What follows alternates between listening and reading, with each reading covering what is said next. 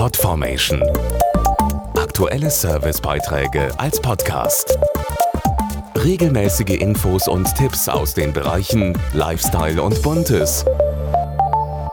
Na, sind Sie auch so richtig im Fußballfieber? Für die meisten gibt es ja im Moment kein anderes Thema, bis dann am 13. Juli endlich feststeht, wer Weltmeister ist.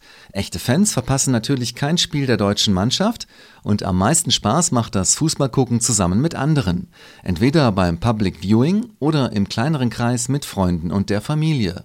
Zum Beispiel bei einer kleinen Fußballparty. Wenn Deutschland spielt, kommt die gute Stimmung ganz von selbst, vor allem wenn unsere Jungs auch noch viele Tore schießen.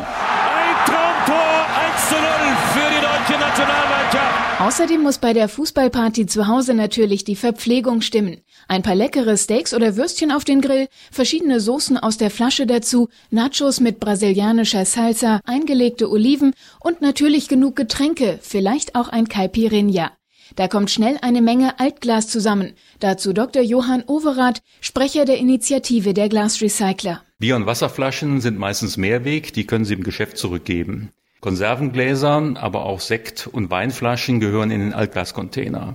Wichtig ist, dass alles richtig sortiert wird. Das heißt Weiß, Braun und Grünglas. Und wenn mal eine blaue Flasche dabei ist, kommt die ins Grünglas. Sollte beim Kicken auf dem Rasen ein Fenster zu Bruch gehen, gehört das allerdings in den Restmüll. Eine Faustregel heißt, was nicht durch die Öffnung passt, gehört auch nicht in den Altglascontainer. Das gilt zum Beispiel für Spiegelglas, aber auch für Fensterglas. Aber auch zerbrochene Weingläser oder Glühbirnen von Partylichterketten müssen im Restmüll entsorgt werden. Egal wie die Fußball-WM ausgeht, beim Recycling ist Deutschland jedenfalls ganz vorne mit dabei. Es gibt über 250.000 Altglascontainer und 97 Prozent aller Haushalte nutzen diese auch.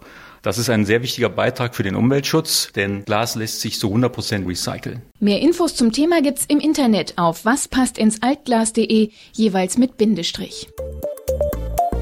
Podformation.de Aktuelle Servicebeiträge als Podcast.